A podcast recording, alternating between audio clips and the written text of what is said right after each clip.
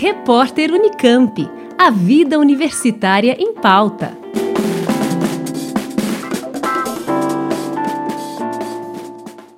A UFSCar abriu concurso público para contratar professores efetivos. São 14 vagas, 11 para o campus da Universidade em São Carlos e 3 para o campus da Universidade em Lagoa do Sino. Em São Carlos, as vagas são para o Departamento de Educação, de Engenharia Civil, de Engenharia Elétrica, de Engenharia Química, de Engenharia de Materiais, Filosofia, Morfologia e Patologia, Psicologia e Teorias e Práticas Pedagógicas. Em Lagoa do Sino, as vagas são para o Centro de Ciências da Natureza.